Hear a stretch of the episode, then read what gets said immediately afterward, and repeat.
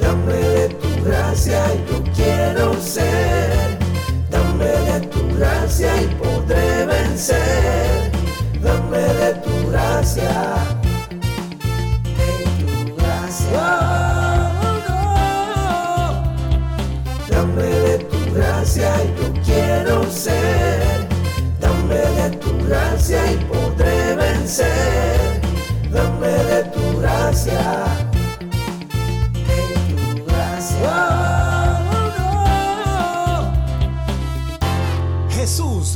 Y Verdad Podcast. Bendiciones. Mi nombre es Manuel Eduardo González y hoy traemos nuestro segundo episodio que lleva por nombre Revelación de la Gracia. Nuestra cita de hoy está en el libro de Juan, capítulo 1, versículo 14 al 17. Leemos la palabra de Dios en el nombre del Padre, del Hijo y del Espíritu Santo. Amén. Y aquel verbo fue hecho carne y habitó entre nosotros. Y vimos su gloria, gloria como del unigénito del Padre, lleno de gracia y de verdad. Juan dio testimonio de él y clamó diciendo, Este es de quien yo decía, el que viene después de mí, es antes de mí, porque era primero que yo. Porque de su plenitud tomamos todos y gracia sobre gracia. Pues la ley por medio de Moisés fue dada, pero la gracia y la verdad vinieron por medio de Jesucristo. Amén. Gloria a Dios. El Evangelio de Juan fue escrito para los santos, es decir, para aquellos que ya eran seguidores de Cristo. Es impresionante ver que el apóstol toca tres pilares doctrinales muy importantes para la fe cristiana, pero su evangelio está enfocado a los cristianos. Es decir, que había una carencia del conocimiento de estas verdades dentro del pueblo de Dios. Y yo diría que también en nuestro tiempo estamos careciendo de ese conocimiento. Me refiero a que Juan toca en, estos, en esta cita ya leída la eternidad de Cristo, la divinidad de Cristo y la gracia de Cristo, la gracia de Dios. Y es impresionante que esto se lleve a personas que ya conocen a Cristo, que ya siguen a Cristo, porque creo que es algo que nosotros tenemos que tener toda la certeza. Tenemos que, creerlo con firmeza. Bendito Dios, pero hay carencia aún en nuestros tiempos de estas verdades. Pero en el día de hoy nos vamos a enfocar solamente en la gracia de Cristo. Porque queremos hablar de la gracia. Nuestro tema es revelación de la gracia. Porque no solamente vamos a tratar lo que es la gracia de manera eh, investigativa, sino también de... Estaremos hablando acerca de lo que Dios nos ha revelado a nosotros. Bendito Dios. Para introducir este mensaje quiero definir algunas palabras utilizadas por el evangelista, por el apóstol Juan. La primera palabra es verdad. Esto hace referencia a la fidelidad. La versión NTV lo traduce de la siguiente manera. Entonces la palabra se hizo hombre y vino a vivir entre nosotros. Estaba lleno de amor inagotable y fidelidad. Hemos visto su gloria, la gloria del único Hijo del Padre. Esto es el versículo 14 en la versión INTV. Aquí no, no los traduce como fidelidad, verdad. Esto no, nos habla de la fidelidad de Dios. En 2 de Timoteo, capítulos 2, verso 13, dice, si fuéramos infieles, Él permanece fiel. Él no puede negarse a sí mismo. Y esto me lleva a, a, entender mejor esta combinación de palabras, gracia y verdad. Gracia y fidelidad. Gloria a Dios, santo Dios. Eh, es que esta, este favor, esta, esta gracia no está sujeto a lo que nosotros podamos hacer, no está sujeto a nuestras obras, no está sujeto a nuestra manera de vivir, no, Esto está sujeto a la fidelidad de Dios para con nosotros, porque Él es fiel. Él no puede negarse a sí mismo. Bendito Dios, santo, aleluya. La segunda palabra que queremos traer en el día de hoy es plenitud. Esto es algo que está completo, que ha alcanzado su momento de máxima perfección. El libro de Colosenses, verso, capítulo 2, verso 2, verso, capítulo 2, versículo 9 y 10. Porque en él habita corporalmente toda la plenitud de la deidad, y vosotros estáis completos en él, que es la cabeza de todo principado y potestad. De su plenitud tomamos todos.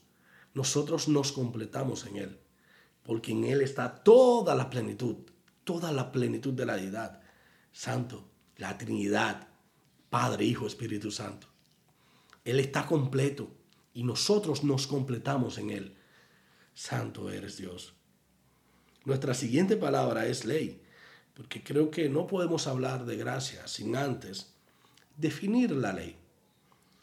Y aunque no pretendo eh,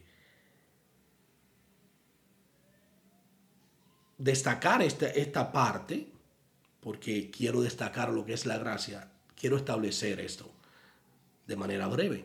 Bendito sea Dios. Ley es un conjunto de principios o normas de conducta. La ley no es mala en sí misma, al contrario, la ley demuestra nuestra incapacidad de vivir conforme a ella. Por esto, Dios nos entrega un nuevo y mejor pacto a través de Jesucristo. Un escritor cristiano llamado Dallas Whitmer definió la ley de la siguiente manera. La ley de Cristo es el cumplimiento del plan perfecto de Dios, formado desde antes de la fundación del mundo para salvar a la humanidad. La ley de Moisés fue dada a causa de las transgresiones mientras Dios preparaba el mundo para la venida de Cristo. Aquí podemos ver que este, este, este escritor no, nos habla de la ley de Cristo. Y es esto lo que nosotros conocemos como la gracia. Es lo mismo que la ley de Cristo o la ley de Moisés. O sea, Moisés, el pacto antiguo y el nuevo pacto, que es a través de Cristo, la ley de Cristo. Santo Dios, es el plan perfecto de Dios para nosotros, para que podamos vivir una vida digna delante de Dios. La siguiente palabra que quiero tocar, que utiliza aquí en la cita que leímos, el apóstol Juan, es gracia sobre gracia. Y esto, se, esto no es más que provisión continua e inagotable. No se interrumpe y nunca tiene límites. La gracia sobre gracia. Dios derrama gracia, favor sobre favor. Gracia sobre gracia. O sea, esto es una fuente inagotable que no tiene límites. Esto es una, un manantial que, que, no se termina, que es esta fuente de, de, de, gracia.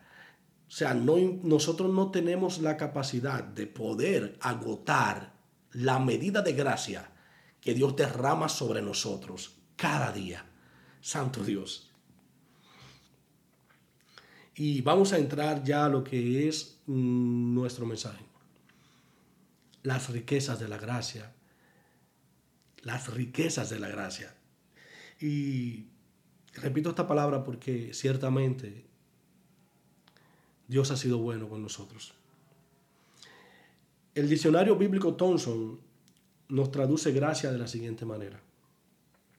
La gracia nos capacita para apropiarnos de la salvación nos llama a la salvación, nos revela a Cristo e incluso nos da de la fe, que es condición para salvación. Gloria a Dios. Y me gusta esta, esta traducción o, o esta definición, mejor dicho, porque esto no habla de que la gracia nos capacita. Esto nos habla de una gracia capacitadora. Esto quiere decir que, que la gracia nos permite nos ayuda poder cumplir con con la ley de Cristo. Poder cumplir con los estatutos y la palabra de Dios y poder vivir una vida conforme a las cosas del Espíritu y no a las cosas de la carne. La gracia de Dios no nos da una libertad para pecar. No, la gracia de Dios nos ayuda, nos capacita para poder vivir una vida agradable delante de nuestro Señor. Bendito Dios. Y mira, eh, lo primero que quiero tocar aquí, y es que quiero hablar de la gracia eh, conforme a lo que Dios me ha revelado. En una ocasión, cuando estaba estudiando este, este, este tema, yo le dije, Dios mío, yo sé lo que es gracia conforme a las escrituras, yo sé lo que es gracia conforme a lo que he investigado, pero Dios mío, yo quiero que tú me digas qué es gracia para ti.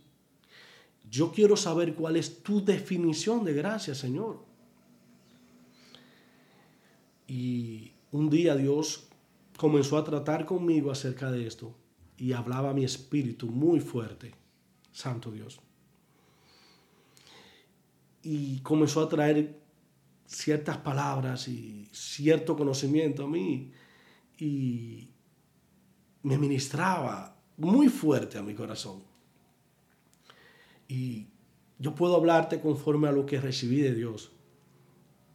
Y Dios me permita no añadir nada, sino solamente soltar lo que Dios me dio a mí. Santo eres Dios. Y lo que yo pude recibir es esto. ¿Y qué es gracia? Cuando estás teniendo una vida de pecado, cuando estás pecando deliberadamente, cuando estás hundido en el pecado, te has alejado de Dios completamente. Pero de repente, aún sabiendo cómo tú te sientes, lo mal que tú estás delante de nuestro Dios, de repente puedes sentir la presencia de Dios inundando tu vida. Pero tú le dices, tú mismo no, no puedes entender el por qué. Estando en tu condición de pecado, puedes sentir a Dios, puedes sentir la presencia de Dios, y no estoy hablando de emociones. Estoy hablando de sentir verdaderamente la presencia del Dios. Aleluya. Y tú puedes sentir a Dios, pero tú mismo te preguntas y, cuestionas a Dios y le dices, Padre, pero ¿cómo es posible? ¿Cómo es posible, Señor, que yo puedo sentirte porque yo estoy en pecado, Dios mío? Mira todo lo que estoy haciendo, mira todo lo que está pasando con mi vida. Pero yo puedo sentirte, Dios mío, puedo sentir tu presencia. Eso es gracia. Aleluya. Tengo que decirte que eso es gracia. Es cuando estamos a punto de pecar. Estamos... Es ese mensajero de Satanás que nos abofetea. Estamos a punto de caer en esa debilidad que nos afrenta. Pero podemos escuchar esa voz a nuestro espíritu que nos, que nos dice, aleluya, que nos reclama, eres libre, aleluya. Eso, hermano mío, es gracia. Es cuando no te sientes digno porque conoces tu condición. Pero Dios te ama con ese amor incondicional. Y Dios derrama ese amor sobre ti, sobre tu vida. Eso es gracia. Santo Dios. Porque la gracia es un regalo inmerecido.